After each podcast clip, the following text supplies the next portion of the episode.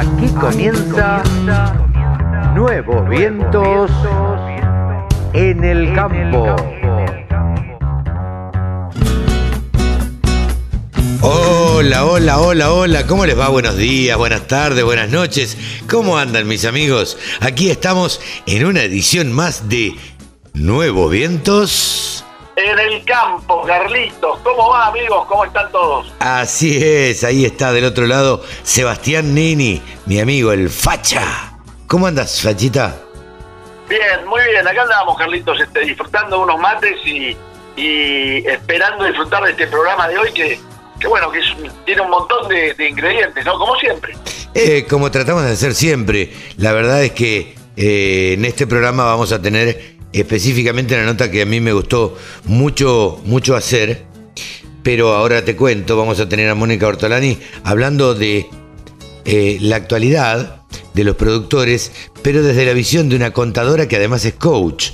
Entonces, nos va a explicar por qué a veces los productores agropecuarios se mueven con emociones y cómo actúan de acuerdo a esas emociones que los atraviesan. Totalmente. Y que muchas veces debe, debe tener que ver con, con decisiones que el productor toma, no tan pensadas, sino más sentidas, ¿no? Total, pero de- totalmente de acuerdo, porque muchas veces siente, ella nos, nos lo va a decir, pero siente el productor agropecuario cuando tiene el silo bolsa, por ejemplo, eh, de soja, de maíz o de lo que sea, que si lo vende y después baja, se equivocó. Ahora, si no lo vende y baja, él no se equivocó.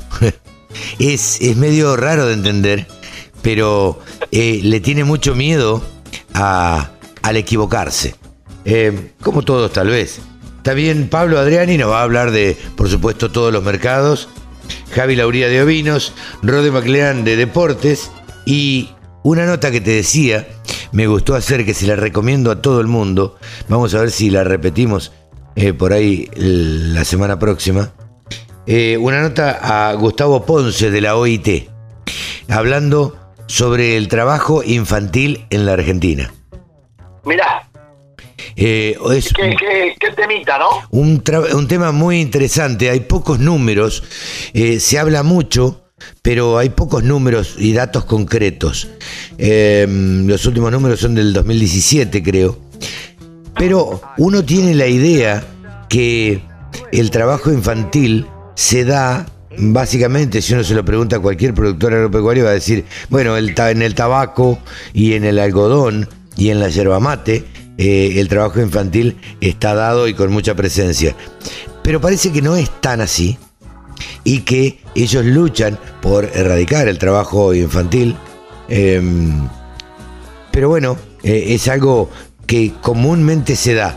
Yo le preguntaba si, si a veces eh, que el chico juegue en una manga de trabajo o el chico juegue eh, a ayudarle al padre, esto también era considerado trabajo infantil.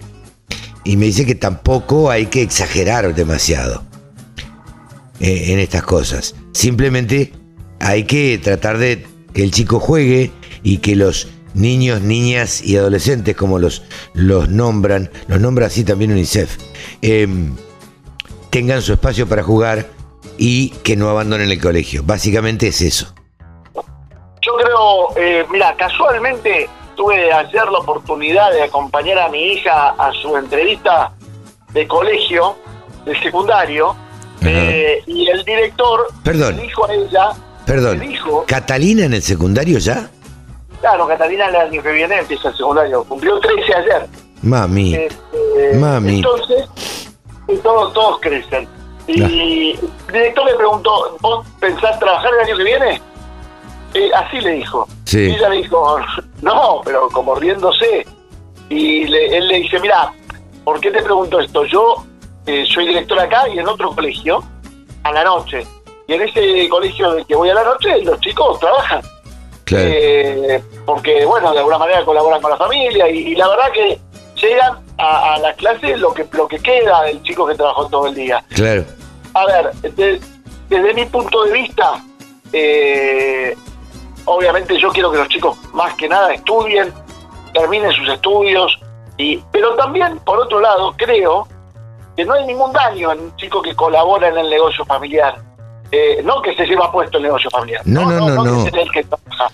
Pero, ¿cuántas veces te pasa que vas a una verdulería, por ejemplo, y te atiende el padre, la madre, y, está la hija ahí también sentada, esta chica de 16 años por ahí, ¿no? Y, y, dice, bueno, ¿qué le doy? Y, te empieza a, armar las bolsas o a colaborar con su padre. Porque tal vez la chica fue a la mañana al colegio y después, a la tarde, va al negocio familiar y colabora. Y no está mal que colabore.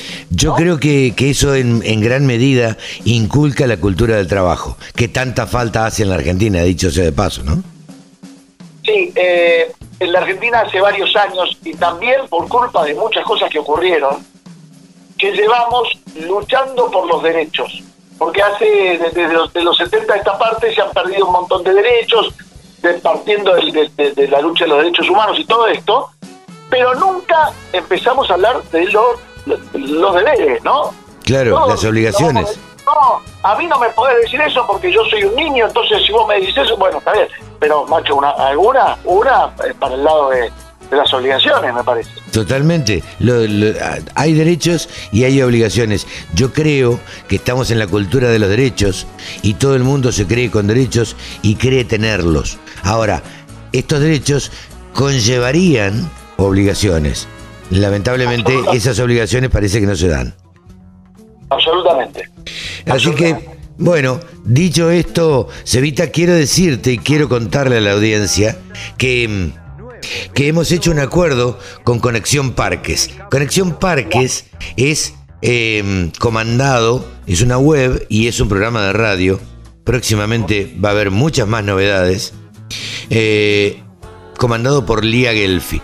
Lía Gelfi es una mujer que se ha preparado y, y conoce todo lo que es el entramado de los parques industriales.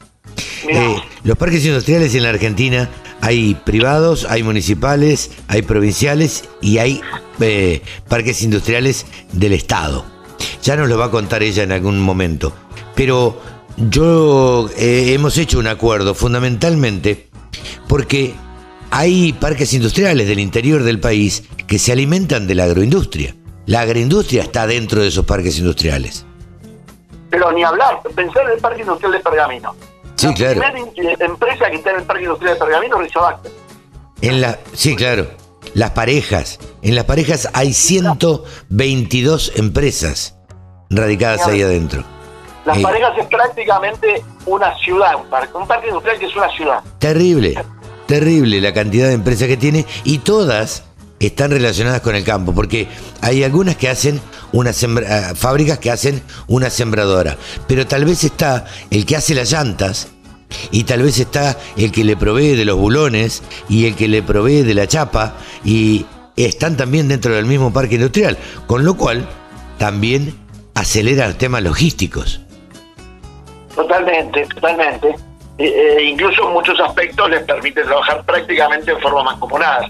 Sí, este, sin duda, sin duda, se van retroalimentando y, eh, y, ese tal vez provea a otra empresa que le haga determinados tornillos o bulones o tuercas o lo que sea.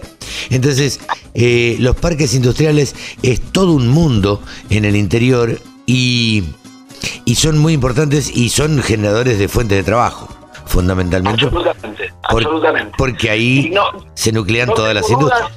perdón, Carlitos, te decía, no tengo dudas que en cada parque industrial de la Argentina hay más de una empresa directamente relacionada con el sector agropecuario. Directamente. Claramente, y, y bueno, en la radio del campo eh, estamos propugnando por difundir todo esto. Eh, y bueno, eh, hemos incorporado los viernes, sábado y domingo el programa Conexión Parques. Así que lo recomendamos y le mandamos un saludo a Lía, que es una divina.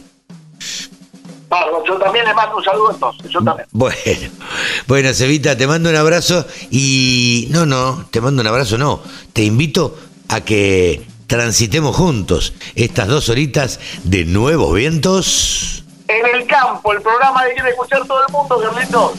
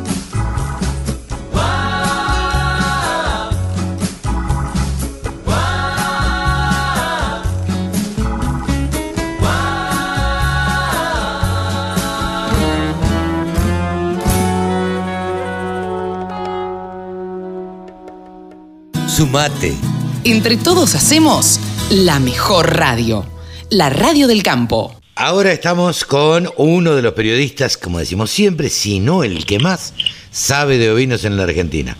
¿Por qué? Simplemente porque se ha dedicado, porque hasta ahora nadie le daba bolilla a los ovinos.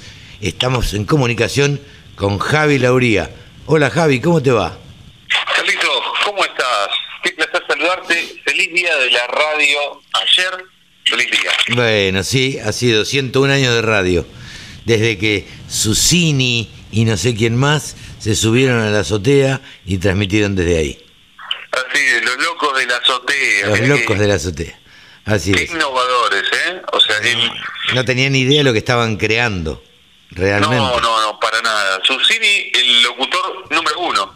Claro. Número uno. Claro, fue el que, el que por primera vez se escuchó a distancia su voz. Exactamente. Antes, hubo algunos años antes una transmisión eh, de un barco, no me acuerdo, creo que era estadounidense, pero no fue una transmisión, o sea, fue por ondas de radio, pero no en forma masiva, lo que se llama broadcast o broadcasting. Claro. Este, por eso, en este caso, se habla de la primera transmisión radial a nivel mundial desde Argentina, porque fue una transmisión de broadcasting, de transmisión masiva. Ay, Dios mío, Dios mío. Las cosas que hemos inventado y seguimos estando donde estamos. Dios mío, deberíamos estar en la NASA. No, pero ahora inven- inventamos un montón de cosas. No son buenas. O sea, nos tiran para atrás. Pero las inventamos. Somos Inventamos la inflación. Inventamos impuestos por doquier. El monotributo. Ay, Dios mío, ay, Dios mío. Pero bueno, che, ¿te parece que hablemos de ovinos? Porque si no, nos vamos a dar manija y vamos a empezar a hablar de cualquier cosa. Hablemos de ovinos y A ver. te voy a proponer... A ver, elegime vos. Vos No, sacá un eh, papelito. digo, yo me acuerdo cuando, cuando yo vivía en el campo, era chiquito, que en esta época mi padre empezaba a buscar esquiladores. Se esquilaba a mano, se sacaba medio como turno, digamos, entre los esquiladores y se esquilaba a tijera. Exactamente. Ahora, en noviembre se esquilaba. Primeros de diciembre como máximo, en el campo San Genaro, partido de General Guido, en general se esquilaba. Ahora, mi pregunta es, en esa época los vellones se ataban con hilo de papel eh, y se guardaban en el galpón, si había un buen precio se vendían, si no, eh, se estoqueaban hasta el año que viene y se, eh, se llegaban a juntar dos o tres campañas. Ahora, ¿qué se puede hacer con la lana en esta época? ¿Qué hacer con la lana? Es así, algunos guardan campañas. eh, los otros días me, me consultaban, me dicen, che, tengo dos campañas guardadas, no sé qué hacer con la lana. Y, y es cierto que ahora ya, ya se empiezan a, a preparar, porque vos tenés las comparsas que van bajando y van recorriendo, entonces hacen como un tour y, Claro. y van, o sea, haciendo todo un camino, unas comparsas que se van dedicando exclusivamente a, a una provincia, otra otra provincia, eh, algunos que son más bien de la zona centro, que se les llama como es provincia de Buenos Aires, Córdoba, eh, y algo de Entre Ríos. Eh, así que vos tenés varias que se van organizando ya desde esta altura, empiezan a verse las ofertas y las búsquedas. Claro. Ahora, eh, si la lana tiene un valor como los que nosotros siempre comentamos al final de cada informe, eh, se comercializa a través de exportadores o compradores para sacar del país. El 95% de la lana que, que tiene valor comercial se saca del país. Mira, un dato, dato, no relato. Exactamente. Ahora, el otro cinco restante se utiliza internamente eh, para diferentes fines. Ahora, el tema es, ¿qué pasa con esa lana que no tiene valor comercial, que no le puedes exportar porque la verdad que no, no te sirve para mucho y, y estás por de encima? O sea, por dos razones. Estás por, o sea, puede ser que no tenga valor comercial. Por el tipo de rizo Claro, y por la finura o no finura. claro. Es decir, cuando- Los micrones cuando que tenga esa lana. Exactamente, vos podés ser una lana Texel que puede estar rondando la- las 30 micras, pero no tiene un rizo que se enganche con el si- con la siguiente hebra y permite armar un hilo, básicamente. Claro. En cambio, una lana Romney sí te permite hacerlo. Es un poquito más gruesa, una lana Romney ronda los, las 32 micras, 32 micrones, y el rizo permite que resista cuando se hace, se arma básicamente, se hace el lavado y después se, arma, se hace el tardado y te quedas con la lana limpia y ya se empieza a armar el hilo. Entonces, tiene que ver con las características de la lana, no solamente la finura, no es una la única razón la finura. Ahora, ¿qué hacemos con esa lana? Lana de textil, lana de Hampshire, lana eh, que quizás es de animales ya muy gruesos. Bueno, una de las cosas que ya lo hemos hablado y, me parece que está bueno recordarlo es, en vez, o sea, acopiarla primero. Hoy en día, ¿cuánto la pagan? Y hoy, hoy, sábado 28, la están pagando 10 pesos el kilo. Hoy, sábado 28. pesos. Sí. ¿Pesos argentinos? pesos argentinos. Dentro de un mes se va a estar pagando 50, 60. Porque para, para, para, para, para, para, hagamos un punto ahí. 10 pesos el kilo. Yo no tengo calculadora y soy malísimo con los números. Pero un, un vellón, por lo que yo sé, vos me vas a corregir, anda entre los 7 y 10 kilos si es un animal grande. Sí, eso es cuando son animales laneros, un merino lindo, un buen merino. Bueno, normalmente que 5 kilos. Sí, calcule 5 kilos, o sea, 50 pesos. Entonces, 50 pesos. ¿Y cuánto te cuesta esquilarlo? 100, 150, 180, depende de la cantidad de animales, depende de las condiciones, eh, depende del esquilador, si es un esquilador profesional que se dedica a eso exclusivamente o es alguien, puede llamarlo sin ser despectivo, un changarín, que... Sabe más o menos manejar la, tijera. Exactamente, exactamente. Eh, eso es hoy hoy a fin de agosto. Ya para dentro de un mes. O sea, perdóname, perdóname, no me conviene esquilar. No, en realidad esto es mirando bien la fecha. ¿Por qué te digo? Porque ahora no están buscando la lana. Entonces el que te dice, te dice 10 pesos. Y claro. bueno, listo. Hoy, dentro de un mes, te va a estar pagando 50, 60, 70 pesos el kilo de lana sin valor comercial. Ah, mira. Para que te das una idea. ah, bueno. Ah, Ahí cambia la cosa. Claro, tenés tipos que te dicen yo voy, te los kilo y me llevo la lana. Porque vos decís, bueno, yo para tener la lana acá tirada, se la llevan en chau. Claro. Entonces haces ese acuerdo, porque sí o sí necesitas, señora, señor, preste atención a lo siguiente, hablemos de bienestar animal y siempre se habla... ¿Vos hace un ratito... Hace un ratito se me cruzó, se me cruzaron los defensores de los animales porque los explotan sacándole la lana. No, hay que sacársela. Es necesario. Claro. Como es necesario, ordeñar una vaca. Claro. ¿Cómo, ¿Cómo, le vas a dejar que le agarre mastitis? Pero claro. ¿Se muere la vaca? Bueno, hay, hay gente que no, que no entiende. Pero bueno. Hola, llamémosla a María Becerra para explicarle. Sí, yo no quiero, no me quiero meter en ese tema porque, porque empiezo a nombrar gente este, que me ha hecho denuncias y más y demás. Pero bueno. No, no, pero por, pero claro, o sea, hay gente que habla y habla sin conocimiento. Pero es, gratuito, es gratuito hablar. El día que cobren impuesto a las palabras, que no debemos estar muy lejos, porque total, en los gobiernos en la Argentina son mandados a hacer para inventar impuestos. El día que cobren impuesto a las palabras, ese día vamos a ser más felices. Y más de uno va a tener que pagar unos cuantos, cosas. Vamos a ser más ricos como país. Pero claro, el impuesto a la palabra. O sea, así no vamos a hablar al pedo como hablamos normalmente. Tal cual. Así que bueno, señora, señor, bienestar animal, esquile a su animal.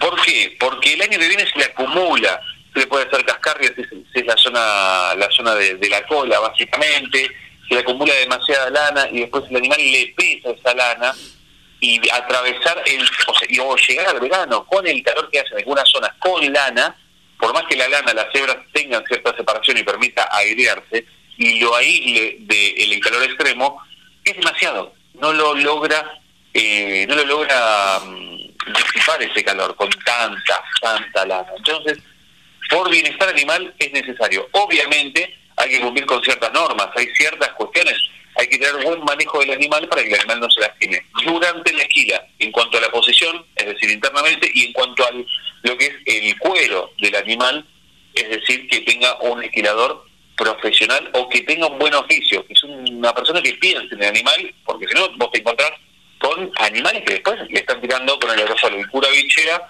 para taparle 15, 20 heridas. Entonces decís, pará, me estás matando al animal. No, no, no, ni hablar. Ni hablar. Le poníamos tierra, porque se, se esquilaba debajo de unos eucaliptos y, y le poníamos tierra enseguida cuando, cuando lastimábamos al animal, porque yo también he esquilado. Eh, le poníamos tierra y enseguida le fregábamos la herida, que le hacíamos el tajito que le hacíamos, eh, y le poníamos tierra para, para disimular en algunos casos y en otros casos para que no se embiche, claro. Claro, es así. Entonces, el tema es, ahora, ¿qué haces con esa lana? Eso, ahí vamos. Yo te pregunto eso. ¿Qué hacemos con la lana? Una de las cosas es, o sea, lavada y levemente peinada puede ser relleno de almohadón tranquilamente. Ahora es caro, un almohadón es caro por esa cantidad de lana que tiene. Y sí. Por todo el proceso. Pero, pero, hoy justamente me estaban, perdona, hoy no, ayer, ayer me estaban comentando de, un sistema que utilizan en, Nueva Zelanda, que básicamente después de lavarla, sin, sin peinarla, o sea, toda seca ya la lana, lo que hacen es con un soplador básicamente, rellenan paredes eh, y la lana va cayendo, se va acomodando y ese soplador, viste, como el soplador de la calle, básicamente. Sí. O sea, va, va soplando la lana y la lana va quedando, va cubriendo, o sea, vos pones en una pared, o sea, entre dos paredes para formar ese espacio donde vos lo utilizás como aislante, aislante ah, térmico, aislante acústico. Esa técnica en Argentina todavía no está, la técnica que está en Argentina que es para reemplazar los paneles de lana de vidrio o de lana de roca, que es hacer lana de oveja. Porque, primero, este panel que vas a hacer va a ser mucho más maleable, no necesitas usar guantes, no necesitas usar una tijera específica, no te la desafila la tijera. Claro. Y es totalmente menos tóxico. Por lo cual es sustentable y ese es un panel, por ejemplo, de eh, 7 centímetros ¿sí? la medida de un café, de un jarrito de café. Sí. 7 centímetros, un panel de, ese tamaño y ahí tenés una aislación, una excelente aislación térmica y acústica. y lo ideal es que se haga y se empiece a implementar. Por lo cual en San Luis, eh, el amigo Javier Dupuy, ingeniero, está empezando a desarrollar eso. Eh, están, logró conseguir un crédito de la ley ovina para poder armar un galpón para poder producirlo. Él lo hizo primero para su casa, como prueba, como punto de partida. Consiguió, consiguió lana de diferentes productores de la zona, le hizo lavar, secar todo, armó los paneles y los puso en su casa y cuando afuera tiene 2 grados, adentro tiene 14. Claro, naturalmente. exactamente. Entonces, esos paneles, vos haces una doble pared, o tenés quizás la primera que es la chapa canalada y después tu pared, entonces ya ahí metes esos paneles y ya te aislaron térmica y acústicamente el, el espacio. Mira qué bien, ¿sí? ¿Podemos hacer un estudio de radio acustizado con lana de oveja? Yo quiero acustizar la, habitación de mi casa para poder tener grabaciones de mejor calidad. O sea, tuve que invertir en micrófono para tener un micrófono que me tome menos reverberancia, que tome mucho más directo, pero también necesito hacerlo. Y la realidad, ¿sabes cuál es? Es que sí, no podés hacer, porque si bien, si bien quizás no es el material mejor para aislar, es decir, que no pase el sonido de una pared a otra, te sirve para rellenar paneles para eliminar las reverberancias, es decir, los choques, los ecos. Totalmente, totalmente. Javi, eh, se nos está cortando el tiempo. Em, perdón. No, porque nos colgamos a charlar como dos amigos, como si esto no fuera una radio. Y, che, te pregunto, ¿cómo va la Argentina Ovina? La Argentina Ovina está muy encaminada, eh, siete razas confirmadísimas, casi 300 animales, 23 al 26 de septiembre. Te voy ordenando... Eh, 20 días faltan. Sí, exactamente. La agenda. Día jueves, entrada de los animales. Día viernes, jura sin los grandes campeones. Día sábado, la jura de los grandes campeones y el remate de todas las razas, excepto Hampshire Down.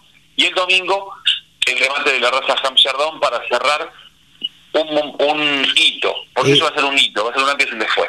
Sí, claro. Eh, Vos sabés que antes estaban nuestros caballos. Eh, ¿Fusionaron nuestros caballos con ovina argentina? ¿O argentina ovina?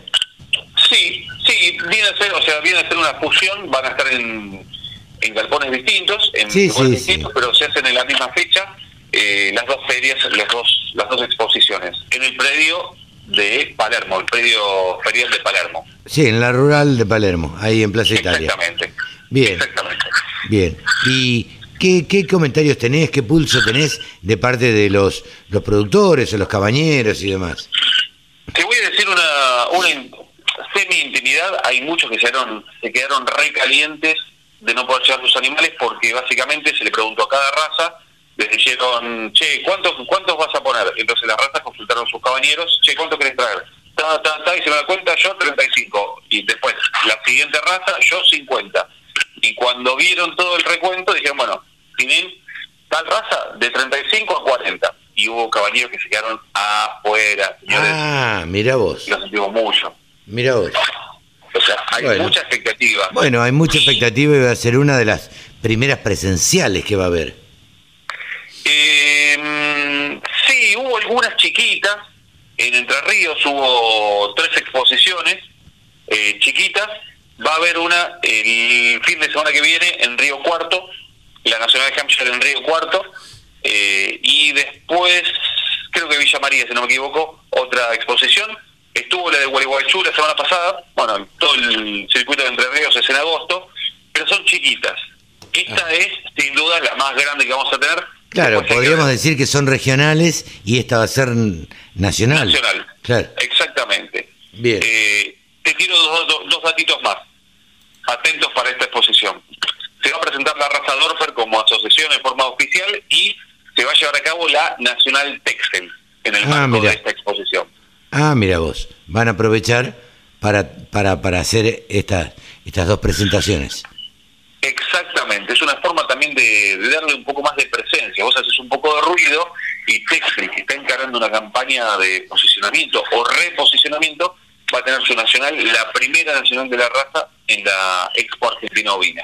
Muy bien.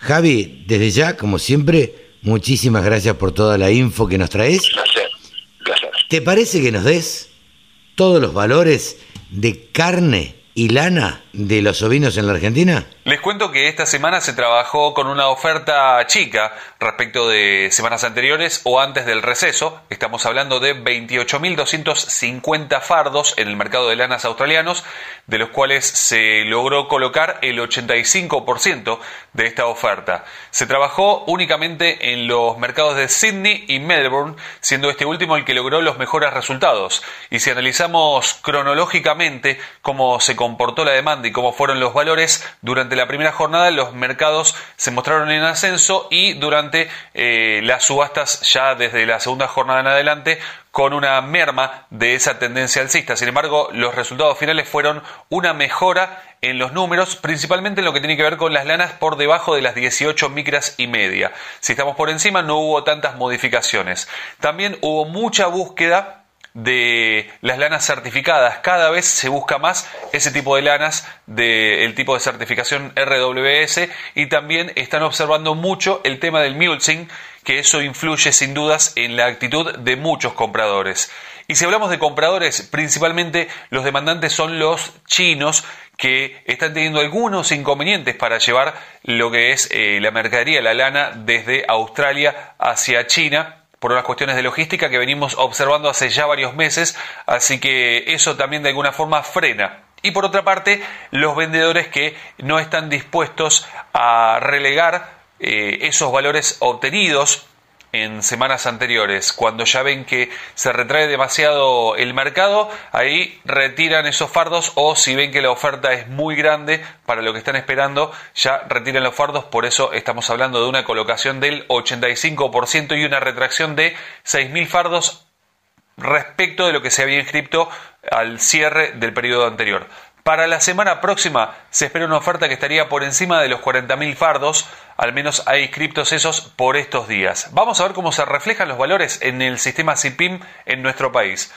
Por un lado tenemos las lanas patagónicas de 17 micras, 60% de rinde al peine, en 8 dólares con 7 centavos y la, la postparto 7,79. Cuando hablamos de 20 micras, 55% de rinde, 4 dólares con 4 centavos la preparto y 3,94 la posparto. 24 micras y media, 60% de rinde, 2 dólares con 95 y 2 dólares con 90 la posparto y 27 micras, 55% de rinde, 1 dólar con 72.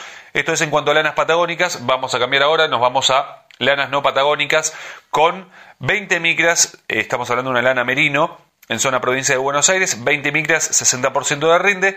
Cuando hablamos del 3 al 5% de materia vegetal, 4,45. Del 3 al 5%, 4,23 y del 5 al 7%, 3,64. Si hablamos de 22 micras, 60% de rinde, menos del 3% de materia vegetal, 3,79, del 3 al 5%, 3,61 y del 5 al 7%, 3 dólares con 10 centavos. 27 migras, ya estamos hablando de lana Corridale, 60% de rinde, 1 dólar con 78. Nos vamos a zona litoral ahora con lana Corriel de 28 migras y media, 68% de rinde, 1 dólar con 48 y volvemos a zona provincia de Buenos Aires con una lana Corriel, perdón, una lana Romney de 32 micras, 60% de rinde, 91 centavos de dólar.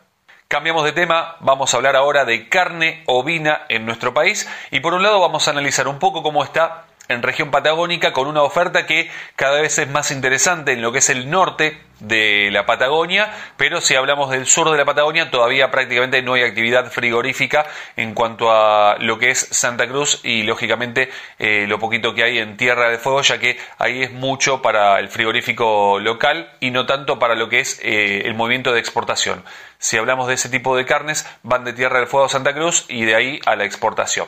En cuanto a lo que tiene que ver con, con, con esas regiones, tenemos una mejora en todas las categorías que se vienen registrando desde hace ya tres semanas, podríamos decir, y también eso se refleja en lo que es la zona centro-norte de nuestro país, donde cada vez se ven más pariciones y también se ve más necesidad para los que quieren hacer engorde.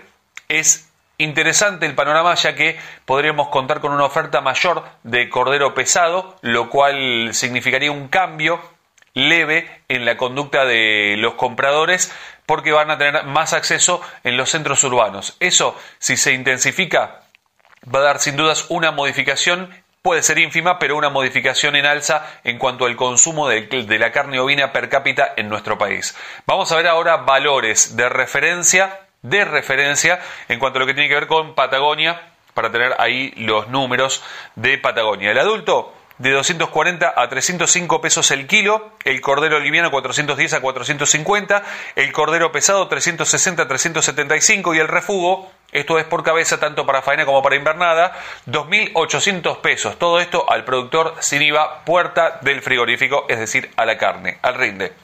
Cambiamos, vamos a hablar de región pampeana. El adulto, 215 a 240, el cordero liviano, 360 a 410, el pesado, 290 a 340 y el refugo, 120 a 150, todo esto al productor sin IVA, puerta del frigorífico, es decir, a la carne. En cuanto a ovinos, aquí estamos cerrando nuestro informe. Queremos agradecerles por estar ahí del otro lado e invitarlos a participar de nuestro Instagram, arroba del sector ovinos, sumarse con todas las novedades que vamos volcando semana a semana, también en YouTube buscan del sector com y por supuesto en nuestro espacio donde volcamos muchísima información en ovinos.delsector.com. Yo soy Javi Lauriel y les agradezco muchísimo que estén ahí del otro lado. Hasta la semana próxima. El campo es el motor del país. Prende ese motor. Prendete a la radio del Carne campo. Sustentable, Seminario Nacional del Instituto de Promoción de la Carne Vacuna Argentina. Martes 7 de septiembre, online y gratuito. Sustentabilidad de la ganadería argentina. Huella de agua y huella hídrica. Cuidado ambiental. La sustentabilidad como atributo de la carne. Huella de carbono. Conexión gratuita. Cupos limitados. Informes e inscripción en www.ipcba.com.ar o al WhatsApp 54 911 44 15 8189. ¿Saben ustedes que en la radio del campo tenemos un periodista deportivo exclusivo para nosotros? Se llama Rode McLean, es hijo de un amigo nuestro y acá lo tenemos. Hola Rode, ¿cómo te va? Hola Carlos, ¿qué tal? ¿Cómo estás? un placer acá para hablar de deportes como, como a mí me gusta y también aprovecho a mandarle un saludo a todos nuestros oyentes. Contanos en qué otros lugares estás trabajando, Rodé. Estoy eh, a la par de que estoy estudiando la carrera de periodismo deportivo, estoy también como productor en, en un programa radial, Puro Fútbol se llama, eh, lo conduce Walter Zafarian, y también tengo mi canal de YouTube que, que bueno, no, no tiene tanta la regularidad que, que le debería tener, pero estoy muy cargado con cosas de la facultad, también obviamente la columna de nuestro programa y con y el trabajo de productor es muy desgastante. Sí, eh, absolutamente. Contactos y demás, eh, es mi primera experiencia como productor, así que la estoy disfrutando, pero estoy aprendiendo mucho también. Está bien, está bien, está bien, está bien. ¿Qué tenemos para este fin de semana? ¿Qué nos espera? Este fin de semana vamos a tener, obviamente, el fútbol local, vamos a tener la jornada número 9, porque la jornada 8 se jugó eh, en mitad de semana. Hasta el jueves, partidos. ¿no? Eh, exactamente, hasta el jueves se jugaron los últimos partidos de la fecha 8, se jugaron de martes a, a jueves esa fecha. Pero ahora, pasando a la novena fecha, vamos a tener hoy mismo, este sábado, 4 de los cuartos de la tarde, van a abrir Gimnasia y Huracán. Después, a las 6, Banfield contra Platense. Y 8 y cuarto de la noche vamos a tener a Independiente contra Colón. Eh, dos equipos que están peleando arriba en la tabla. Eh, ahora está Talleres como puntero, pero hasta hace una fecha, la fecha número 7, Colón estaba como puntero e Independiente también se asomaba eh, como segundo o tercero de la tabla. Así que va a ser un partido bastante interesante. Luego después, ya el domingo, vamos a tener a Aldo sí contra Lanús a las 4 menos cuarto. 6 de la tarde vamos a tener a Vélez contra Godoy Cruz. Y el domingo 8 y cuarto también Racing contra Boca Juniors. Un Boca Juniors que desde que asumió Bataglia como entrenador eh, de la primera división, tuvo dos victorias en el campeonato local, dos victorias al hilo y ahora va a buscar su tercera victoria. Eh, por estos dos partidos parece que promete mucho los equipos de Bataglia, pero vamos a ver qué pasará contra un equipo grande como lo es Racing. Claro. Eh, ese, claro. Che, ¿qué más actividad tenemos en el fin de semana de otros Eh, deportes? Y bueno, vamos a tener Fórmula 1, obviamente vamos a tener automovilismo y Fórmula 1. Este domingo, después de un mes eh, de inactividad, vamos a tener el Gran Premio de Bélgica a las 10 de la mañana de este domingo, así que obviamente todos los fanáticos del automovilismo que estén atentos desde las 10 de la mañana.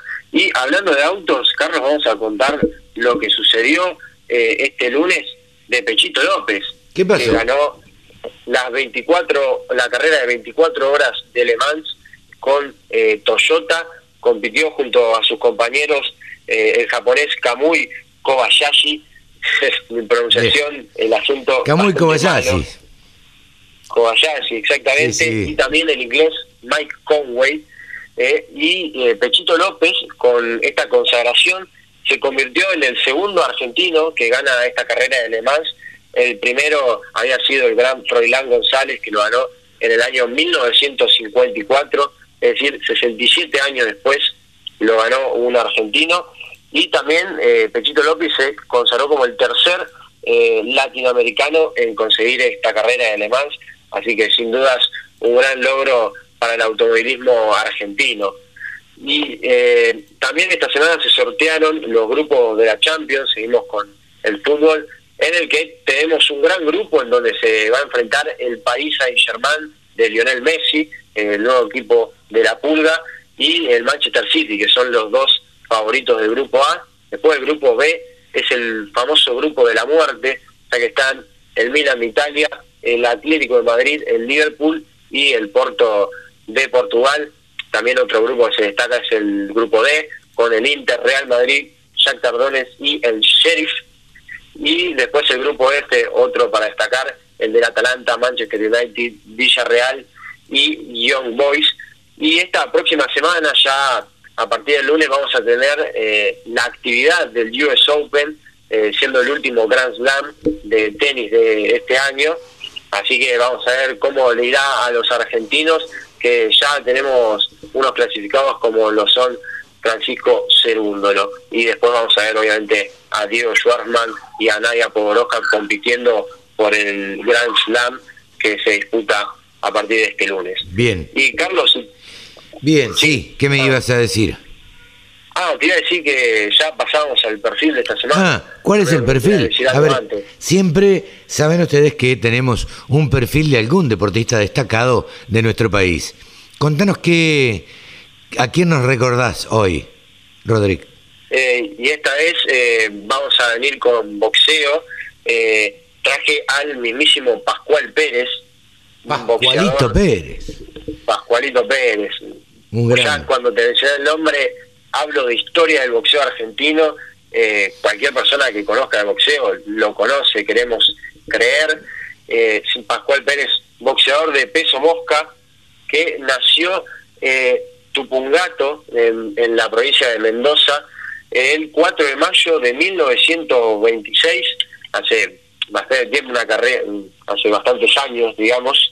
Eh, su debut profesional eh, fue contra José Chiorino, un boxeador chileno, que terminó en el cuarto asalto contra Pascualito, porque Pascualito era boxeador intenso, con un golpe bastante, bastante fuerte. De hecho, Carlos, te cuento un dato, eh, los primeros 18 encuentros eh, profesionales de Pascual Pérez, él los ganó todos por nocaut. Es raro en un peso mosca, porque en general Exacto. los boxeadores de peso mosca no tienen demasiado fuerza en los puños. Eh, es raro encontrar un boxeador así, que sea muy noqueador. Porque en general se pegan, se pegan, se pegan, se pegan, y, y la verdad es que no se caen, se ganan en general por puntos. Pero bueno, era una excepción Pascual Pérez. Claro, totalmente, sí, es por eso que está, está tan consagrado y de hecho, respecto a los knockouts, él consiguió 57, 57 knockouts perdón, en toda su carrera y es eh, pertenece a un grupo selecto de boxeadores que superaron lo que son los 50 knockouts. Claro. Entonces, ese- esa estadística habla de lo importante que fue Pascual Pérez para el boxeo argentino y lo bueno que era dentro dentro del ring. Sin dudas, eh, eso refleja su calidad a la hora de, de boxear. También consiguió la medalla de oro en los Juegos Olímpicos de Londres de 1948, que es un juego olímpico histórico para Argentina, ya que muchos atletas, deportistas consiguieron grandes medallas eh, en los Juegos Olímpicos de ese año. Pascual Pérez, con 22 años nada más, se enfrentó al italiano Spartaco Bandinelli, que lo venció nada más ni nada menos que en tres asaltos. Después, eh, años más tarde, en el año 1954, más precisamente el 26 de noviembre, consiguió el título mundial de peso mosca junto a otro un japonés, Yoshio Shirai, en el estadio Korakuen de la ciudad de Tokio, en el que lo terminó venciendo por puntos. Y después de esa pelea, eh, Pascualito Pérez defendió en un total de nueve veces eh, de manera exitosa el título mundial. Sí, sí, sí, un, boxeador que duró mucho, perduró mucho en el tiempo. Sí, sí, totalmente. Y cuando, bueno, vos me preguntabas al principio de mis trabajos y demás, yo contaba que estaba estudiando. Yo me tuve clase de boxeo y mi profesor de boxeo era fan de Pascualito Pérez y cada vez que podía mencionarlo lo mencionaba y lo destacaba como uno de los grandes boxeadores argentinos. Te cuento unos pocos números sobre su carrera, un total de 92 combates como profesional, 84 victorias, 7 derrotas y nada más que un empate y consiguió un total de 18 títulos como profesional. En el año 1995 fue incluido en el Salón Internacional de la Fama del Boxeo para terminar de consagrarse como uno de los mejores boxeadores con respecto al peso mosca. Bien, bien, el recuerdo de Pascualito Pérez, uno de los grandes boxeadores que ha dado la, la Argentina. Así que, bueno, Rodi, muchísimas gracias por este recuerdo y, bueno, nos volveremos a encontrar la semana que viene, si Dios quiere. Así es, un placer estar acá con vos, Carlos, y que me des este espacio, obviamente, para hablar de deportes, que es lo que a mí más me gusta. Y nos estamos viendo la próxima semana. Te mando un saludo. Un saludo grande, buen fin de semana. Rode MacLean, el periodista deportivo de la radio del campo. Carne Argentina, carne sustentable. Seminario Nacional del Instituto de Promoción de la Carne Vacuna Argentina. Martes 7 de septiembre. Online y gratuito. Sustentabilidad de la ganadería argentina. Huella de agua y huella hídrica. Cuidado ambiental. La sustentabilidad como atributo de la carne. Huella de carbono. Conexión gratuita. Cupos limitados. Informes e inscripción en www.ipcba.com.ar o al WhatsApp 54 911 44 15 8189. Con un solo clic, descarga la aplicación La Radio del Campo. Después, solo tenés que ponerte a escuchar tu radio. Saben ustedes que cada 15 días charlamos con Mónica Ortolani. Mónica Ortolani es contadora y es coach, es coach certificada. Eh, es un gusto para nosotros y titular además de tonicaonline.com.ar, la página web de ella y trabaja con otros eh, comunicadores también. Hola Moni, ¿cómo estás? Hola Carlos, ¿cómo estás? Como siempre, una, una alegría estar con tu audiencia. Bueno, para nosotros también es una, una alegría tenerte y me estaba preguntando antes de, de charlar contigo y de llamarte, eh, viviendo en una ciudad relativamente grande del interior, me- yo me voy eh, este fin de semana a, a mi pueblo, a Maipú, a, a disfrutar con amigos y, y compañeros del secundario y recordar viejas épocas, pero me preguntaba, viviendo en una ciudad medianamente rica, de las que se llaman ricas, eh, Sí. de, de Buenos Aires, ¿cómo, ¿cómo percibís vos que está el productor agropecuario hoy ante el panorama que se está dando eh, político, básicamente? Mira, Carlos, yo el productor está eh, buscando la mejor manera de protegerse, ¿no? Eh, protegiéndose, ya sea comprando insumos o haciendo inversiones, viste que, bueno, vas a comprar una camioneta o vas a comprar una maquinaria y prácticamente está, está toda vendida la, la producción, porque el productor trata de protegerse, ¿no? Claro. De, de ver cómo puede transformar esos granos en otra cosa. Eh, aunque eh, también te digo que a lo mejor podría hoy estar capturando a lo mejor buenos precios eh, y bueno, por este miedo a lo mejor a equivocarse, que es lo que puede pasar con, el, eh, con, con las elecciones, por ahí no está tomando todas las decisiones de precio que podría estar tomando, a lo mejor en granos como la soja, que eh, por la soja futuro hoy la tenés casi en los máximos, ¿no? Porque Claro. tenés 320 dólares y eh, cuando llegó a máximo de 325, aun cuando, bueno, hay perspectivas de sequía, pero yo creo que es tan, pero tan fuerte el miedo a equivocarse, ¿no? De Ah. fijar un precio o de estar vendiendo la soja Claro. en disponible y que después aumente, que, que es como que lo deja en un estado de paralización, ¿no es cierto? Muchas Claro. veces y no y no decide. Y, y por ahí a lo mejor se sobrevendió en maíz, porque a lo mejor el maíz siempre lo tiene como la caja y la soja la tiene como la reserva de valor.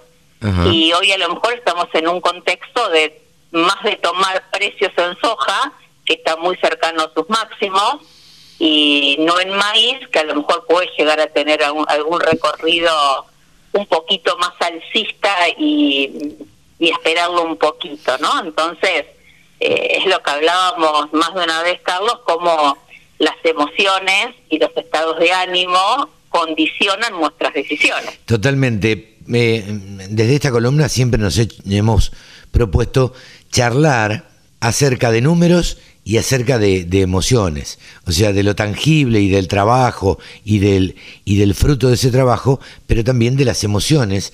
Y las emociones son las que nos llevan a tomar determinadas decisiones, que a veces nos podemos equivocar también. Exactamente, digo, ahora el tema es qué es para vos lo más doloroso, ¿no? Y creo que al productor le duele más, ¿no es cierto?, cuando vendió o fijó un precio y después aumentó, pero cuando no hizo nada, como no accionó y después el precio baja y se le pasó el tren, no le duele tanto, ¿viste? Es Claro. como que esa equivocación es como que la barre debajo de la alfombra, por eso que yo digo que se prefiere eh, errar por omisión y no errar por acción, Claro. porque cuando acciona y se equivoca, eh, bueno, Lo es como sufre. que, claro, exactamente, lo sufre mucho más. Sí, sí. Ahora, si, si tuviéramos que evaluar a los, eh, no somos psicólogos, pero los productores agropecuarios, eh, ¿vos te animarías a decir que son conservadores respecto de este tema puntual, no? Sí, no obstante, creo que están aprendiendo, se están capacitando, están tomando, este, por ejemplo, aún cuando no hay muchas coberturas de soja, es más de lo que habían fijado el año pasado, porque hoy estamos más de un millón de toneladas y a lo mejor el año pasado a esta altura estaban en 400 mil toneladas, no llegaba a 500 mil. En cuanto a precio, te digo que a lo mejor sí, es más conservador y está, eh, se está dando cuenta ¿no? que tiene que capacitarse y tomar, eh, nos aprender a utilizar las herramientas de cobertura, como tantas veces lo hacemos en las en nuestras capacitaciones, eh, estar mirando más los números, los márgenes, siendo más precisos en cómo miden esos números. Creo que hay un darse cuenta y que está tomando acciones, quizás no con la misma velocidad o con la misma agilidad que toma decisiones cuando tiene que, eh, no sé, eh, utilizar una mejor tecnología o una mejor semilla que le va a dar más rendimiento o aplicar más fertilizante. En las cuestiones productivas sabemos que es una gacela. No, no, no. Y además son totalmente innovadores en ese sentido. Eh, totalmente. Donde son conservadores son es, eh, es al momento de, de vender lo producido. Eh, yo lo analizaría así, me gusta analizarlo así, como, a ver, es tan sacrificado el productor, es tan arriesgado el productor porque entierra un montón de dólares abajo de la tierra a esperar que llueva, además que es algo que no controla, eh, que eso lo hace, hace que eh, se siente arriba del silobolsa y diga, esto lo produje yo y a mí no me lo saca nadie. Claro, y entonces, bueno, ahí es donde, al estar arriba de lo producido, bueno, se quiere quedar con eso y no quiere desprenderlo hasta no encontrar un precio que él considere que, que es el mejor, ¿no?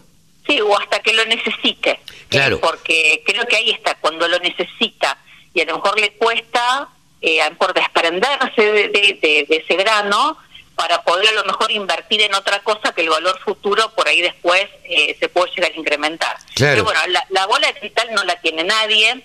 Ahora, yo siempre digo que los números, ¿no es cierto?, los márgenes que te deja cuando vos después empezás a analizar qué es lo que te queda, ¿no?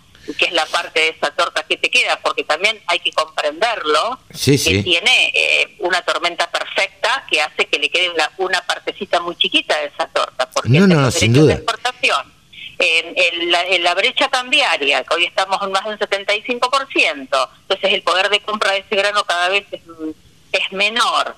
Eh, el diferencial que se queda la industria y encima te quedan deudas, si es que no te llovió, no podés cosechar, entonces también es lógico, porque nadie lo viene a ayudar al productor, o hay un perdón de deudas cuando las cosas no van bien. No, bueno. todo en sus espaldas. Entonces, pues no, también lo comprendes. El tema es que por ahí bueno, hay que ser más estratégico y yo digo lo que los números dicen, que es lo que se ve, no lo que está por arriba de la tierra, tiene como raíces, que es lo que no se ve, eh, bueno, los miedos, las emociones, las conversaciones, eh, y bueno, en eso también está, y por eso que estamos preparando un, nuevo taller para el 7 y el 14 de, septiembre. Pero no lo vas a dar sola.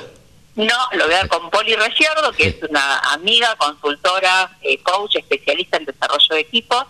Eh, así que bueno, vamos a tratar estos tres ejes, que es la comunicación, el trabajo colaborativo y también vamos a trabajar indicadores, ¿no? Bien. Indicadores eh, tanto sea, digamos más que todo, mirando más lo patrimonial, lo económico financiero y la gestión, porque bueno, esos números y transformarlos depende mucho de, bueno, de las conversaciones, del trabajo en equipo, eh, de derribar creencias, de adaptarnos a lo nuevo por venir, que nos cambian las, eh, las condiciones constantemente.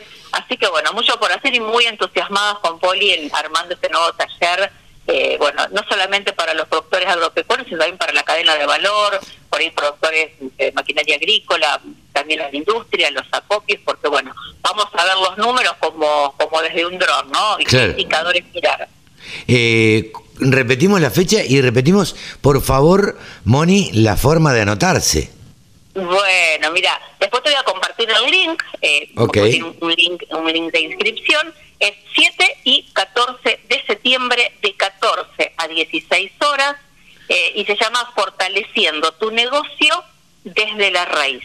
Mira, Y es desde esa raíz, ¿no es cierto?, que recién te hablaba, que es lo que no se ve Y es lo que están condicionando los números, que básicamente es la comunicación con nosotros mismos, con nuestro equipo, con nuestros entornos, el trabajo colaborativo y cómo mirar esos indicadores que en círculo virtuoso con la comunicación se retroalimentan. bien, 7 y 14 de septiembre. Pueden buscarla en redes sociales a Hortolani Mónica a través de Twitter y si no, a través de Instagram y a través de Facebook también.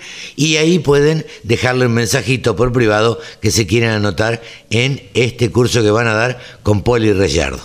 Moni, muchas gracias como siempre, muy amable y te deseo un buen, buen fin de semana. Bueno, muchas gracias, Carlos. Gracias siempre por tu, por tu llamado, por estar siempre atento, por darnos siempre un espacio. Y me acuerdo de la primer columna que grabamos, que fue, fue para empresas de familia. Cinco conversaciones difíciles en las empresas de familia, que también es un gran tema que podemos retomar y estoy también asistiendo a muchas empresas familiares. Vos sabés que es un gran tema y charla que hay, eh, o que me entero que hay en el interior, eh, donde se trata este tema, donde se habla de las empresas familiares que, que tienen, y sobre todo si son muy numerosas. Eh, Sí, sí. eh, porque ahí a- entonces aparecen yernos, nueras, intereses y demás. Y bueno, y esto es bueno tratarlo eh, y, y refrescarlo siempre. Te mando un beso grande, Moni. Muchas gracias. Gracias, gracias a vos, Carlos. Muy buen fin de semana y saludos a toda la audiencia. Mónica Ortolani aquí en los micrófonos de la Radio del Campo. www.laradiodelcampo.com La radio que te acompaña a las 24 horas. El gurú de los analistas de mercados se llama Pablo Adriani y nosotros nos damos el lujo acá en la Radio del Campo de estar en comunicación con él. Hola Pablo, ¿cómo te va? Buen día.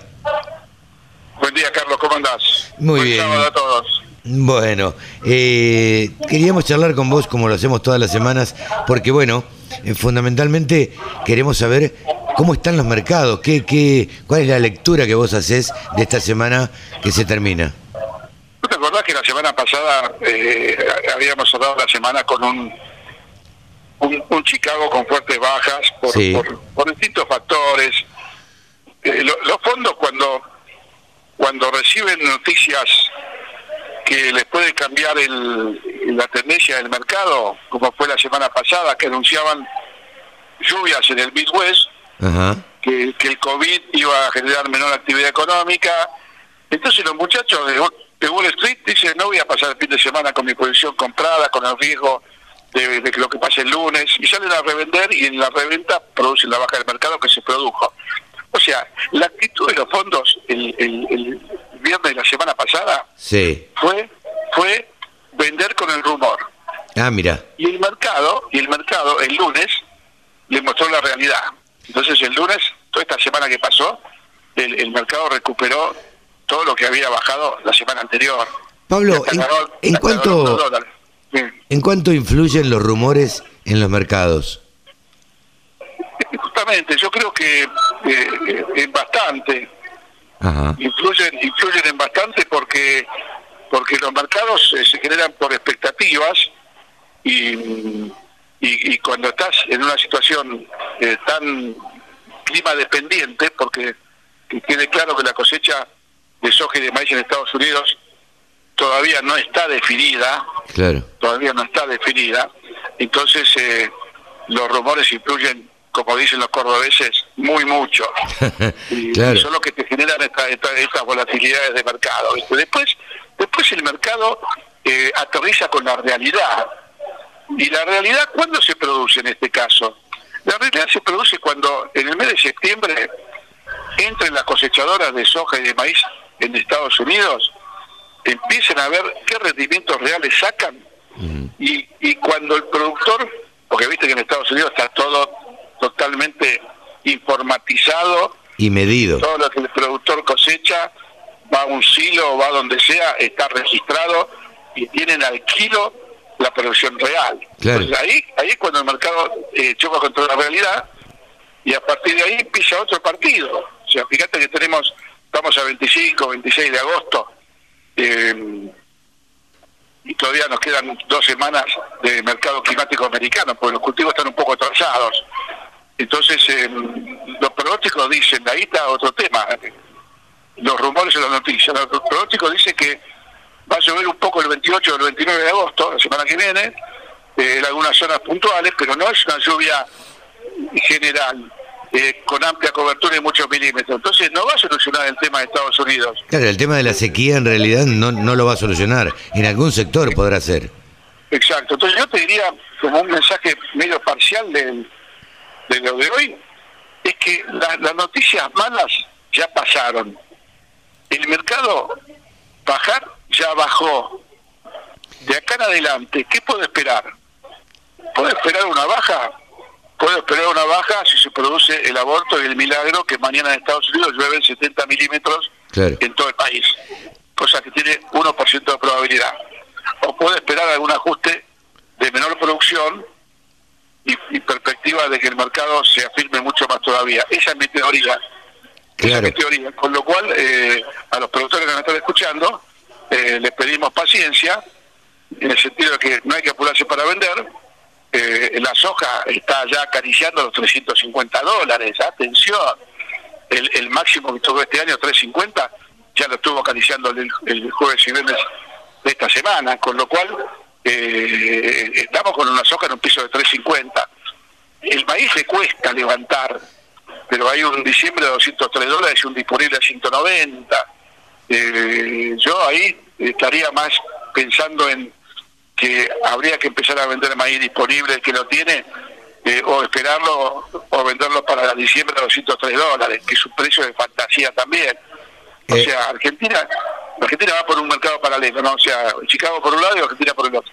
Eh, te iba a preguntar, a ver, te iba a preguntar, si uno tuviera que sugerirle algo a un productor agropecuario, ¿cuál sería el la sugerencia de Pablo Adriani? La sugerencia de esta semana para el arranque del lunes, soja disponible, no hay ningún apuro para vender. Ah, mira, Soja cosecha nueva, no hay ningún apuro para vender. Porque en el fondo yo soy alcista para soja Chicago, disponible, que va a arrastrar la soja nueva a la disponible argentina y a la soja nueva argentina. claro, Maíz viejo en Argentina, disponible. Hay nubarrones bajistas, no porque yo sea bajista en Chicago, pero posiblemente Chicago suba y Argentina no suba, porque la exportación tiene la panza llena. La exportación ya compró 36 millones y medio de toneladas de maíz ah, mira, y faltan un millón para cumplir el saldo exportable. Entonces, cuando la exportación termine de cumplir el saldo exportable, quedan dos caminos. O se retira y el mercado baja, sí, o la misma exportación baja el precio de mercado porque ya está cubierta y va a comprar maíz barato si no, no lo compra. claro, Entonces ahí tenés un indicador de que te diría, bueno, mira, maíz yo iría vendiendo eh, el disponible. Y el nuevo no lo tocaría tampoco, porque si bien el disponible está influenciado por la posición larga de los exportadores, el nuevo va a estar influenciado por lo que haga Chicago. claro, claro. Esa sería la, la sugerencia. La soja, quedarse tranquilito porque todavía hay un margen de suba. El maíz, y el maíz saquémonoslo de encima. Hemos implementado un nuevo bloque que se llama Consultoría Express Online. Sí, yo a veces, y esto te pido disculpas públicas, Pablo, porque en definitiva esto es parte de tu trabajo también. Eh, eh, vos por esto cobrás normalmente. Pero bueno, eh, ya veremos de recompensarlo de alguna manera. Pero los productores que nos escuchan eh, tienen que evaluar lo que uno dice. Tienen que evaluar muy bien lo que uno dice.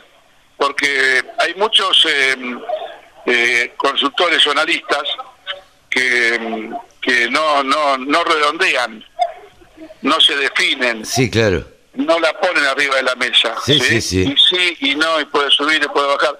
Yo soy muy categórico en lo que pienso. ¿Me puedo equivocar o no? Sí, sí. Y un dato muy importante, si uno se equivoca, revierte la posición. Y tampoco es equivocarse, porque yo te digo que mañana, domingo, eh, hay una, una, una, una guerra nuclear en, en Corea del Norte, ¿viste? Y bueno, obviamente que Claro. los mercados van a, van a operar distinto a lo que yo dije ayer. Entonces no hay que evaluar a los consultores por las noticias extraordinarias, sino por la forma en que encaran el, el, la perspectiva de los mercados, ¿no? Sí, y la sí, corrección. y la responsabilidad con que la dicen también, ¿no? Con la seriedad y responsabilidad que lo dicen. Esto es fundamental. Pablo, te agradezco muchísimo y la semana que viene estaremos nuevamente charlando. Bueno, buen sábado y buena semana. Buen fin de semana para vos también. Pablo Adriani, el consultor, uno de los consultores más reconocidos que tiene la Argentina y los analistas de mercados. Exposiciones, muestras, rurales, novedades. Toda la información en laradiodelcampo.com. Bien, se realizó el segundo seminario del ciclo que organiza la oficina de la OIT Argentina junto a organismos públicos y privados con foco en la protección social como estrategia de prevención y erradicación del trabajo infantil. Un ciclo de seminarios de la OIT Argentina. Estamos en comunicación ahora con Gustavo Ponce punto focal de trabajo infantil, trabajo forzoso y trata de personas de la oficina de la OIT Argentina. Hola Gustavo, ¿cómo estás? Mucho gusto, gracias por atendernos. ¿Qué tal? El gusto es mío, ¿cómo están? Bien, decía que se realizó en, en- a- antes de ayer, creo, esta reunión y donde referentes del gobierno, empresarios y sindicatos debatieron junto a especialistas el rol de la protección social en la erradicación del trabajo infantil. Como primera pregunta, eh, yo te diría, eh, para saber y para, para, y para que ilustres a, a nuestra audiencia, ¿qué tan importante es el trabajo infantil hoy en la Argentina? Bueno, eh, en la Argentina tiene una magnitud que sí es importante, ya que uno de cada diez niños entre 5 y 17 años eh, trabajan. No, mira. Eh, así que estamos, eh, y es- es- este dato es un dato previo a la pandemia, Ajá. eh, así que suponemos que debe haber un incremento. Es un dato del 2017, pero es la encuesta oficial del INDEX que se hizo tanto en las zonas urbanas como rurales. Ajá. Eh, así que, bueno, es un dato importante y también eh, cuando vemos este dato en el ámbito de agropecuario, digamos, eh, esto se duplica. Y nosotros, eh, bueno, obviamente nos llamamos la Radio del Campo, con lo cual eh, nos dedicamos a, a todo lo que tiene que ver con, con el campo. Pero independientemente de eso, me pensaba mientras, eh, mientras vos respondías, eh, qué tan importante es el trabajo infantil en eh, las zonas urbanas. Porque en un lugar donde no está visibilizado, en el campo, en el interior, por ahí esto se puede llegar a dar más y ahora vamos a, llegar a eso. Ahora, en las grandes urbes, ¿es importante el trabajo infantil? Sí, sí, por supuesto que sí, y por ahí adquiere otras connotaciones, o sea, en general, tanto niños, niñas y adolescentes, ya sea en el ámbito rural o urbano, trabajan en general junto con sus familiares, Claro. y eso tiene que ver con el tema del ingreso, los ingresos familiares y las estrategias de supervivencia. Y, así que sí, adquiere otras formas por ahí. A veces estamos hablando de trabajos eh, nocturnos, en el caso a veces de, de adolescentes o, o algunas prácticas vinculadas a, a la mendicidad, Ajá. algunas formas que están vinculadas también a, a otros trabajos más callejeros o, o muchos trabajos demandados o, o vinculados al tema de comercio, eh, pero o cuidado de personas, ¿no? Claro, claro. Eh, me preguntaba si no sabía esto, vos nombraste la mendicidad. ¿La mendicidad está considerada como un trabajo? Bueno, en realidad eh, hay algo, no, no quisiera llevarlo como a un terreno muy técnico, pero sí hay algo que se llaman peores formas de trabajo infantil, donde están las formas que son más inaceptables, y hay formas que claramente son delitos, ¿no? La, la participación de niños, por ejemplo, eh, en, en pornografía, utilización de Sí. niños para venta de estupefacientes, eh, claramente eh, son son delitos y hay alguien que se beneficia, o sea, y la trata, por ejemplo, está ahí, Claro. dentro de las peores formas de trabajo infantil. Eh, Eso no quiere decir que haya buenas formas, eh, no es un tema semántico, sino es un tema de decir, bueno, este es el problema y veo cuál es la, la puerta de entrada y lo más urgente que tengo que cambiar. Ok. Eh, El- sí, por, por lo que ustedes detectan, eh, estamos charlando con Gustavo Ponce, quien es punto focal de trabajo infantil, trabajo forzoso y trata de personas en la oficina de la OIT en Argentina. Y te queríamos preguntar ahora sí, ya entrando en el campo, eh, ¿en dónde se da principalmente el trabajo infantil? Bueno, eh, en realidad eh, es probable que, que, que haya trabajo infantil en muchos sectores eh, y haya menos en los que están más mecanizados o que comercializan sus productos, eh, que venden la mayor parte de sus productos al exterior. Ajá. Eh, como el caso, por ejemplo, del limón. Eh, pero pero generalmente eh, no, no para ganarnos enemigos, pero sí eh, lo real que nosotros vemos es que en la mayor parte de los cultivos eh, hay, hay momentos de cosecha, en algunos eh, productos que, que coinciden con el receso escolar. Ajá. Eso- Porque eso es un caldo de cultivo, ¿no? Claro, uno tiene en la cabeza que el algodón y el tabaco en la Argentina, ¿no? Eh, el algodón y el tabaco eh, y la yerba mate ocupan eh, una buena parte de, de- de- de trabajo infantil.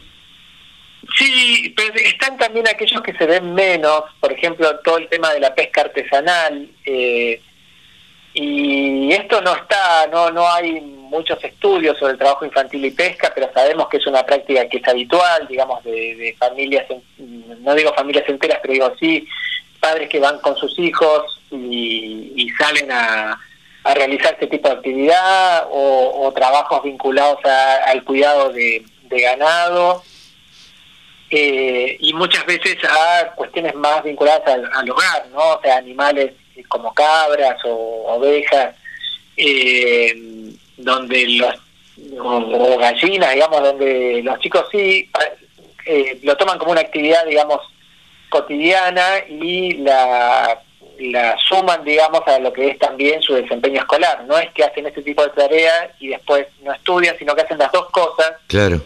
Eh, y eso claramente impacta negativamente, más que responsabilizarlos y, y, y inculcarles la cultura del trabajo, lo que hacen muchas veces es quitarle tiempo de juego, quitarles tiempo de descanso, ponerlos en, eh, en contacto con, herramientas de corte o, con productos que son tóxicos. Eh, y bueno, y aparece, digamos, toda una serie de, impactos negativos en lo que es la trayectoria escolar. Ajá. Eh, Gustavo, ¿y quién tiene la responsabilidad, digamos, de controlar que así no suceda? Digo, ¿cómo, cómo se hace para controlar eso? Bueno, la responsabilidad indelegable acá es del Estado, o sea, Claro. eh, el Estado a través de sus organismos que son ejecutivos, a través de sus leyes, o sea, la Argentina cuenta con un marco normativo muy amplio para abordar el tema eh, y también con un marco de políticas y de instituciones, comisiones provinciales que trabajan en cada una de las 24 provincias. Eh, pero bueno, hay toda una parte que, que, que requiere, digamos, como una tarea inspectiva, eh, que eso está a cargo de- del Ministerio de Trabajo y también de las provincias. Pero hay otra parte que es la parte, diría que es la- el desafío mayor, que es el tema de restitución de derechos. O sea, eh, cuando un niño o niña trabaja en un hogar, eh, no es que hay padres malvados que los están enviando a trabajar, que quieren vivir de ellos, sacar un, un rédito. No, lo que pasa muchas veces es situaciones de vulnerabilidad, de ingresos económicos de la familia muy bajos, muy inestables, eh, formas de contratación como el pago a destajo, que no a veces favorece que, que vayan todo el grupo familiar. Eh, digo, vimos ese panorama de familias enteras arriba de los camiones de yerba mate Claro. eh, arriba de los bolsones, digo, eh, y, y también el tema de, de la escuela y las credenciales educativas, donde se piensa que por ahí ya con haber hecho primero, segundo año ter- o tercer año de secundario, con eso es suficiente. Claro, sí, sí, sí. Eh, ¿qué, ¿Qué rol cumple el Renatre en el campo en este, eh, en este tema? Bueno, es un organismo muy activo que está trabajando en cuestiones vinculadas también a la inspección, en colaboración con, organismos también, con áreas del Estado, del gobierno, eh, pero sobre todo tiene que ver con el tema del registro de los trabajadores, ¿no? Y ese es un punto que es súper importante. Porque cuando hablamos de trabajo infantil, no hablamos de niños que trabajan porque sí, sino de niños que están vinculados o están en, una familia donde sus padres muchas veces tienen ingresos o trabajos que son informales. Eh, entonces, tampoco es garantía de que porque haya trabajo formal no va a haber trabajo infantil. Tiene que ver con una serie en conjunto de factores eh, y uno de ellos también es eh, no considerarlo como un problema, o sea, lo que nosotros consideramos, lo llamamos eh, como una visión positiva del trabajo infantil o una visión romántica, donde se dice que bueno que el trabajo infantil en realidad eh, beneficia a los niños porque los incorpora a, una cultura del trabajo, cuando en realidad vemos, y los números nos marcan, que esos niños y niñas después eh, llegan cansados a las clases y, y tienen menor capacidad de aprendizaje que sus padres que no trabajan, eh, con el tiempo aparecen repitencias, aparecen llegadas tarde, abandono frecuente y bueno, y después un primer empleo, digamos, de, por ahí de baja calificación, ¿no? Claro, claro. Eh, sí, sobre todo si esto que decías antes, eh, vos, Gustavo, me, me hace pensar en aquellos hogares donde terminan eh, eh, el, primario y tal vez no siguen estudiando o mm, empiezan el secundario y en primero, segundo, tercer año eh, dejan para seguir trabajando o ayudar a sus padres. Entonces ahí es donde se ven coartadas un poco las libertades de estos adolescentes. Sí, tal cual. Y también tiene que ver con las realidades productivas de las regiones, ¿no? O sea, cuántas posibilidades de trabajo, de crecimiento hay en las regiones en que los niños y niñas habitan. Claro. Entonces, eh, es como un conjunto de, cuestiones, no es una sola causa. Eh, y cuando nosotros, bueno, veíamos el tema de la protección social, lo vemos porque, bueno, eh, nos preocupa, digamos, la situación en particular de los adolescentes, que sabemos que a partir de la pandemia han salido a, trabajar más, o sea, son como una variable de ajuste en un punto. Claro, es que, a ver, Em, imagino yo, eh, vos me corregís si, si estoy errado, que al tener los padres menores ingresos mandaron a trabajar a esos adolescentes eh, durante este tiempo de pandemia. Sí, sí, por ahí eh, pondría entre comillas la palabra mandaron, porque no, no hay como una digo, los adolescentes también participan de algún modo de esa decisión, o sea, son sensibles a la situación económica de sus hogares, eh, ven lo que le está costando a sus padres y, y, bueno, y sí han comenzado, digamos, han, se ha incrementado el trabajo infantil a partir, y sobre todo el adolescente, a partir de, por, el efecto, digamos, de la, del empobrecimiento de los hogares a partir de la pandemia. Y, y la, la asignación universal por hijo, el IFE, la tarjeta alimentar, digamos, eh, han contribuido a, han, o sea, lo que establecen es como, como una barrera, digamos, como un pequeño freno, pero claramente, por lo que vimos en una encuesta que hicimos eh, junto con UNICEF, el 56% de los adolescentes que trabajan eh, viven en hogares que reciben algún tipo de ayuda del Estado. o sea, y están los otros que no. Entonces, eh, bueno, ese es el punto. Claro, eh, estos niños, niñas y adolescentes, como eh, yo lo escuché siempre de, parte de UNICEF, tratarlos así. ¿Ustedes trabajan, esta comisión trabaja junto con UNICEF? Sí, trabajamos de modo articulado con UNICEF. Claramente abordamos como dos, dos temas distintos eh, porque si vos ves la Convención de los Derechos del Niño, uno de los derechos eh, es a no ser explotado económicamente. Pero todo el resto tiene que ver no con algo negativo, sino con algo de promoción, ¿no? O sea, eh, derecho al juego, derecho a una identidad, derecho a, al acceso a la salud, a la, a la escolaridad, a una escuela de calidad. Entonces, claramente, nosotros estamos como en este momento, o sea, eh, la OIT hace foco en, en, aquellos lugares donde no debería estar un niño o una niña, que es el mundo del trabajo.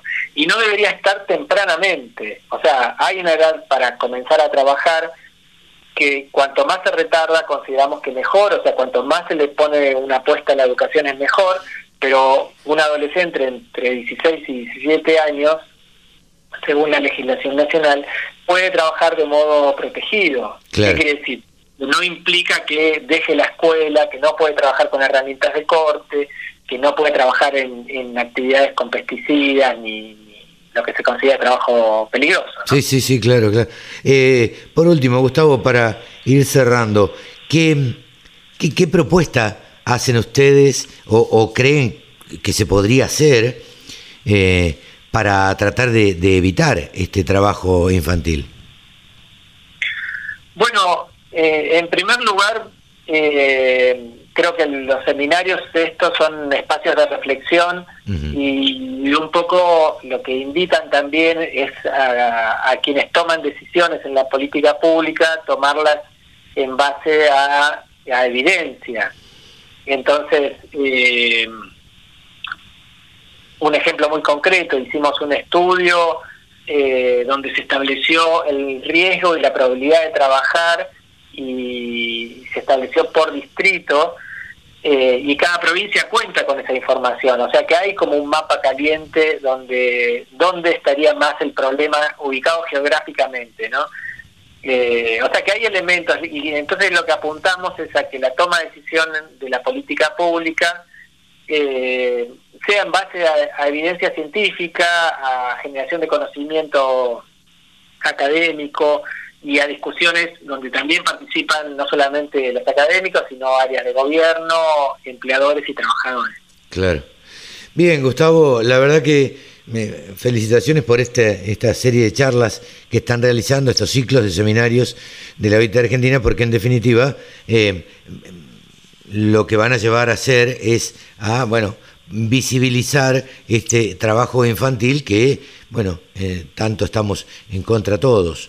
Hoy, eh, mm, a mí no me gusta ser autorreferencial, pero eh, ustedes, a ver, te voy a hacer esta pregunta y por último.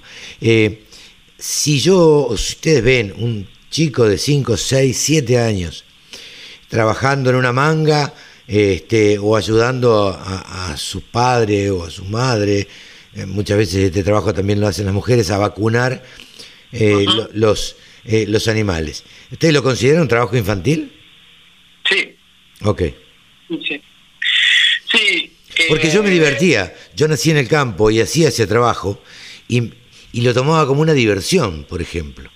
Claro, hay, un, hay un tema, si me permitís, sí, sí. porque es una pregunta importante. Eh,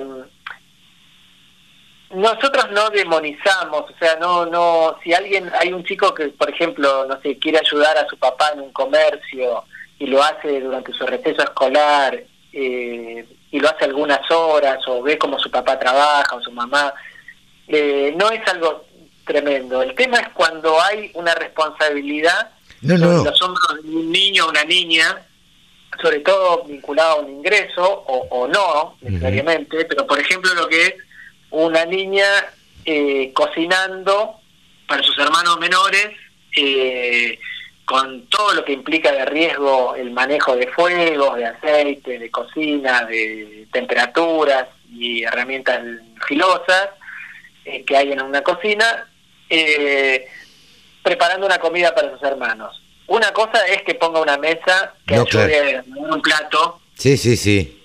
Y otra cosa muy distinta es que tenga la responsabilidad de un adulto. Sí, sí. Eh, así que, obviamente, si hay un niño que está en una manga, bueno, me parece que es un lugar de riesgo. Eh, pero... yo, a mí me encargaban siempre cuando tiraban un frasco de vacunas, cuando se vacunaban, me lo acuerdo como si fuera hoy, que yo fuera y alcanzara otro frasco de vacuna que estaban en una heladerita ahí. Y esa era toda mi función, digamos, ¿no? Bueno, bueno, pero ahí, ahí hay como una tarea así, eh, bueno, vinculada también como a, cierto aprendizaje o, participando en un segmento que hay algo que, no está vinculado ya o al animal o a algún lugar de riesgo.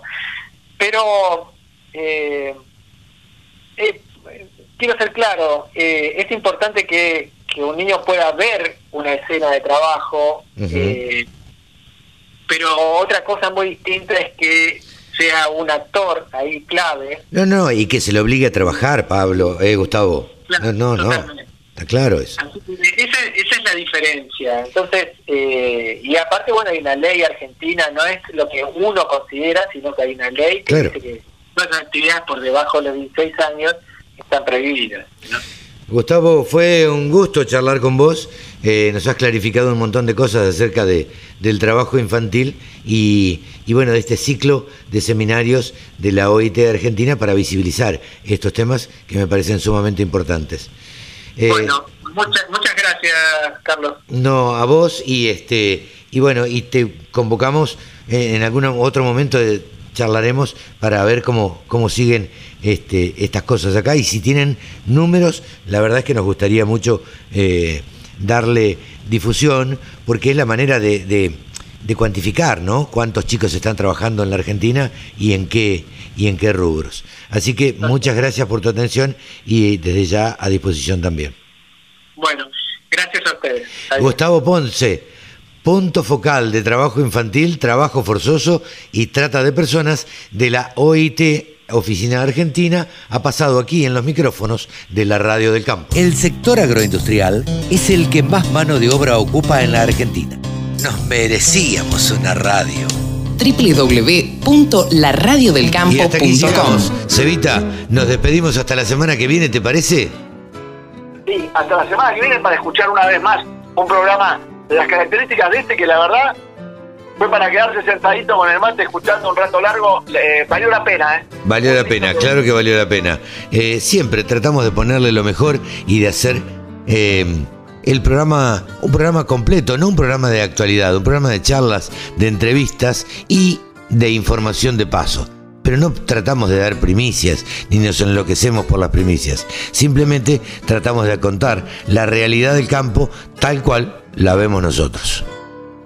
Así es, así es. Chao, Cevita. Hasta la semana que viene.